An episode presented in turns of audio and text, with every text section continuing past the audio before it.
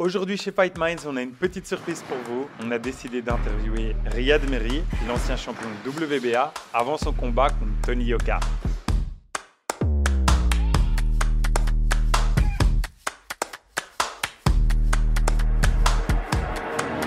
Bonjour à tous, je suis super content de pouvoir être ici en Belgique avec Riyad Meri. Vous le savez peut-être pas, mais Chris et moi, on est belges, on le mentionne plusieurs fois dans le podcast. Et donc, je voulais avoir un sportif. Et quel sportif, mais Riyad, merci beaucoup de nous avoir reçus ici euh, pendant ton entraînement. Comment tu vas? Ah bien, super. Il y en a probablement très peu qui ne te connaissent pas, avec champion de WBA. Est-ce que tu pourrais nous parler un petit peu de toi, ton parcours et, et nous dire qui tu es? Je suis boxeur professionnel déjà depuis quelques années. Euh, j'ai commencé à 14 ans. Euh, voilà, vraiment par hasard, j'ai ouvert la salle et j'ai kiffé ce sport. Quand je fais quelque chose, j'aime bien euh, prendre des exemples ou euh, me renseigner. Et je suis un fan de manga. Ouais. Et voilà, je suis arrivé sur Hajime no Ippo et j'ai directement kiffé. Et tout ce qu'il faisait, j'essaie de reproduire ça aussi. Euh, Ah, sérieux Donc, c'est vraiment avec Hajime c'est Nuvo avec Hajime no Ippo que j'ai que j'ai vraiment pris mon envol au niveau de la boxe. Donc pour ceux qui n'ont pas la ref, c'est un manga de boxe. D'ailleurs, c'est celui qui m'a fait aimer le sport de combat. Donc tu l'as regardé et en un coup, tu t'es dit euh, j'ai envie de devenir euh, boxeur alors. Pas directement, moi je suis un, ma- je suis un fanat de, de manga, donc euh, Mhm. je fais de la boxe, il faisait de la boxe, donc c'était un peu, euh, comme tu dis, la ref, c'était la ref, donc euh, voilà, je l'ai pris et j'ai grandi, j'ai évolué avec lui, quoi. Je le recommande vraiment à tous ceux qui l'ont jamais vu. C'est euh, un truc super complet. Moi, j'ai compris beaucoup plus du monde de la boxe grâce à Nuvo parce que ouais.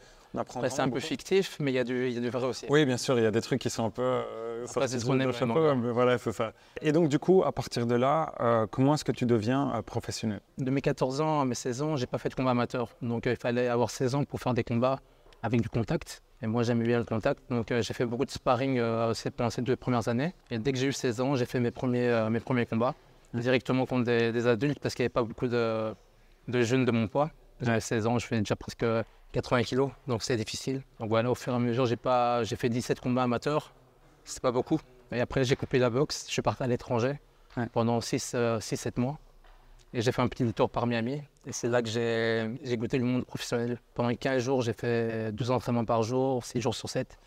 Et j'ai vraiment kiffé. Donc euh, je suis revenu en Belgique. Ouais. J'ai travaillé un mois pour euh, me faire un budget pour pouvoir partir là-bas pendant 3 mois. Et c'est ce que j'ai fait, je suis parti. et quand oui. je suis revenu la deuxième fois de Miami, j'ai voulu passer professionnel. C'est là qu'en 2013, j'ai fait mon premier combat et jusqu'à aujourd'hui. Tu deviens champion euh, au départ, euh, un- euh, au départ Intérim. champion, intérimaire, voilà, ça. Et puis la personne n'est pas très active pendant, je crois, deux ans. Pendant des années, C'est ça. Et donc tu deviens euh, je suis champion. devenu champion euh, world régulier.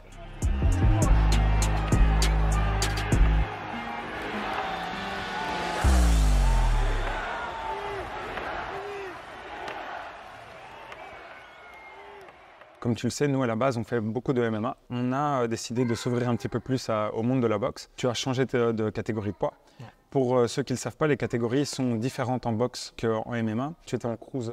J'étais en cruiser, ouais, le cruiser c'est 90.7. Bah, j'ai fait, ça- j'ai fait ça pendant 10 ans, quoi, cette Mhm. catégorie-là. J'étais jeune, donc je n'avais pas encore atteint ma maturité physique. Ouais. Après, quand il y a eu le Covid, j'ai eu euh, un gros moment d'inactivité. Donc euh, mon corps s'est s'est transformé, j'avais 28-29 ans. Et vraiment là, j'ai vu euh, une transformation physique. Ouais. J'ai commencé à prendre de la masse musculaire, la masse graisseuse, surtout pendant le Covid. et après, j'ai transformé, ça en masse musculaire. Ouais. Et voilà, j'ai du mal maintenant à, j'ai fait, un combat après le Covid pour faire euh, la- ma défense de titre pour le championnat WBA. Et j'ai galéré. Je devais perdre 12 kilos. Euh, J'avais beaucoup plus de mal que d'habitude.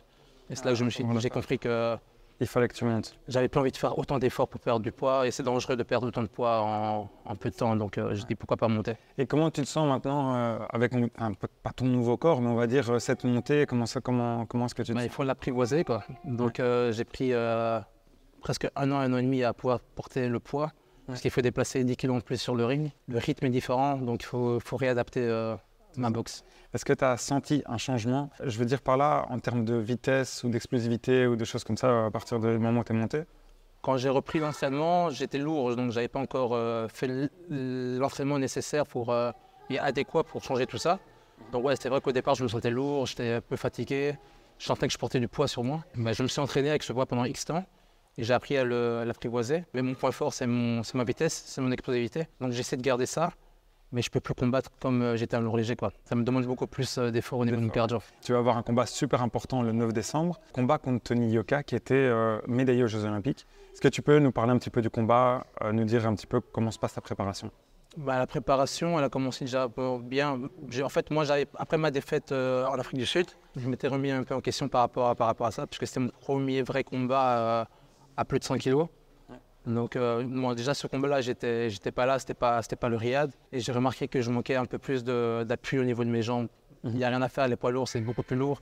C'est une autre façon de boxer, c'est une autre façon de se positionner sur le, sur le sol Ouais. en combat. Donc, j'ai essayé de rectifier ça, beaucoup plus de masse musculaire pour être beaucoup plus solide au niveau de, de ma base. Pendant ton dernier combat, tu montes sur le ring avec euh, combien de kilos? Sur le ring, Ouais, sur le je ring. dois, je dois être à 100, 103. Et là, maintenant, tu sais plus ou moins euh, Je suis plus ou moins à ce point-là, Voilà. beaucoup plus, euh, plus stable. qu'est-ce que tu vois pour le futur euh, pour toi? Voilà, ce combat-là, c'est un, peu un, un bonus. Voilà, j'avais dit à Alain que je voulais combattre assez régulièrement. Parce qu'à chaque fois, c'était le manque d'activité qui me manquait en fait. Moi. Je combattais tous les, tous les X temps. Quand le combat de Tony Yoka est tombé, ben, c'était parfait. quoi. C'était le bon compromis. La star française contre ben, le petit belge, le petit lourd léger qui est passé poids lourd. Donc je ne sais pas si c'est un choix qu'ils ont fait euh, dans leur équipe ou pas. Donc pour moi, c'était c'était un bon tremplin. Après, moi, les poids lourds, c'est pas une catégorie que je vise. Mhm. Moi, c'est le. C'est une catégorie qui a été créée euh, par la WBC. Bon, il y en a beaucoup, comme je dit, qui Ouais. suivent pour le MMA.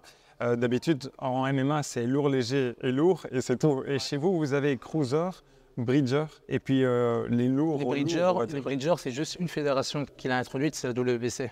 C'est ça. Les autres ne sont pas encore, euh, ils ont pas encore validé euh, ce point-là.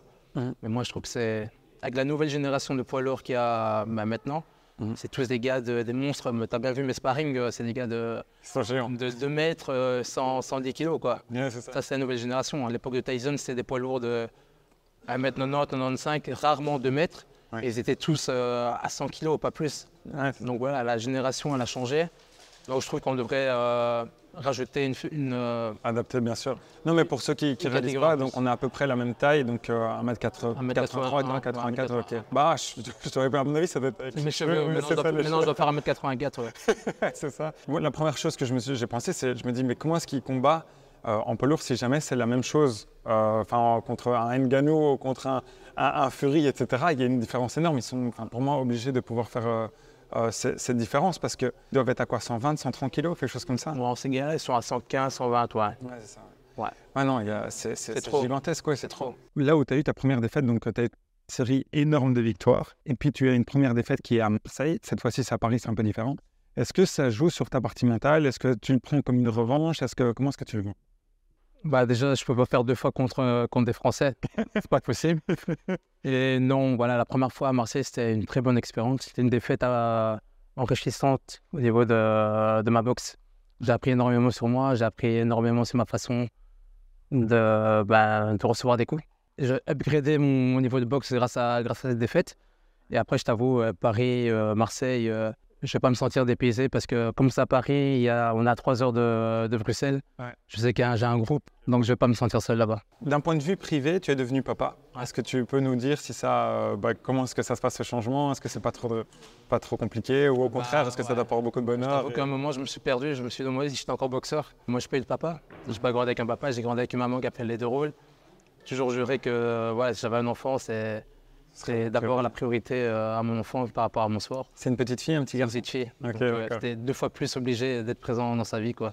Et voilà, moi, c'est mon, mon kiff, c'est ma vie. Est-ce que tu sens que ça a eu un impact d'un point de vue sportif euh, de, de devenir papa? Bah, ça a eu un impact au niveau de mes préparations. C'est vrai que je suis moins assidu à mes préparations. Quand on part à l'étranger, avant de partir à l'étranger, pour moi, c'était un, un pur bonheur, c'était un moment de, de soulagement. Ouais. Après, quand elle est née, ben, partir à l'étranger euh, 10-15 jours, ça devenait compliqué. Quoi. La peur de rater les, les premières fois. Le premier, Premier la première pouce, le premier maman, le premier papa, le premier pas. C'est des trucs que je voulais pas rater, tu vois. Heureusement que je les ai pas ratés. Mes préparations elles étaient à chaque fois raccourcies, quoi. Mhm. Parce que ça me manquait et voilà, je prenais un billet pour retourner. Et je terminais la fin de ma préparation en Belgique, quoi. Ouais, je comprends. C'est vraiment ça le, le, le petit bémol qu'il y avait euh, depuis que je suis venu. à quoi. Est-ce que c'est aussi une source de motivation? Parce qu'on le voit chez différents sportifs, devenir parent, ça peut être soit de dire, bon, ben voilà, mes priorités changent Et alors, du coup, je le prends de manière plus légère. Parfois, ça donne peur aussi à certaines personnes, surtout dans le monde des combats, de se dire Bon, euh, j'ai un enfant, j'ai comme envie d'être présent, j'ai pas envie d'avoir un mauvais coup, euh, etc. Est-ce que toi, tu sens euh, un changement par rapport à ça? Je crois inconsciemment, mon corps joue la défensif. Ouais, j'ai moins, je suis peut-être moins agressif qu'à l'époque. Je remarque des certaines vidéos. À l'époque, j'aimais bien aller dans le tas, j'aimais bien foncer, prendre un peu les risques. Ici, c'est vrai que si je travaille juste la défense, ça me suffit. Tu vois, je, comme tu dis, le mauvais coup, il peut très vite arriver. Tu devras de rentrer, vu qu'il y a une différence de taille avec, euh, avec ton futur adversaire. Est-ce que justement, tu sens pas que ça peut jouer un rôle euh, d'avoir euh, euh, cette appréhension? De toute façon, des grands, si on veut boxer des grands, tu es obligé de, de forcer un peu plus euh, l'espace. Tu as bien vu, la longe est totalement différente. C'est énorme. Donc si tu fais pas ça, il n'y a pas de combat. Et un gars de mon gabarit, de ma taille, je suis obligé de, de rentrer à l'intérieur, sinon il n'y a pas de combat. On a une euh, tradition chez Fight Minds, c'est de toujours poser une question euh, un peu plus personnelle, qui est si tu pouvais parler à ton toi d'il y a 10 ans, qu'est-ce que tu donnerais comme conseil? Il y a 10 ans, quel ouais. 21. Ouais. Donc je viens de commencer, je leur ai dit, euh, ben, lâche rien, lâche rien, euh, on, on va y arriver. Ouais. Il, y aura, il y aura des hauts et des bas, il faudra être patient. Donc euh, continue d'être patient et entraîne-toi dur. Quoi. On va le faire. Je te souhaite vraiment euh, tout le meilleur pour ce combat. On est vraiment euh, impatient de pouvoir le voir. Je recommande à tout le monde d'aller euh, de pouvoir voir ce combat. C'est le 9 décembre contre Tony Yoka, c'est à Paris. J'ai regardé pendant que je regardais, que je me renseignais un petit peu sur toi, que hier c'était ton anniversaire. Donc c'était un joyeux anniversaire. Merci à toi. Et merci de nous avoir accueillis aussi chaleureusement ici dans, dans Paris. Bien, bienvenue. Merci, au revoir. Ciao. Ciao.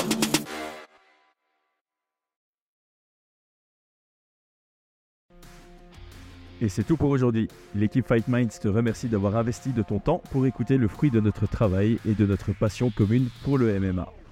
Nous t'invitons à t'abonner à notre podcast et à nous mettre un petit 5 étoiles si notre travail te plaît, ça nous donnera toujours de la force. Et si tu veux donner un petit coup de pouce à notre projet, parle de nous autour de toi, ça contribuera à notre développement.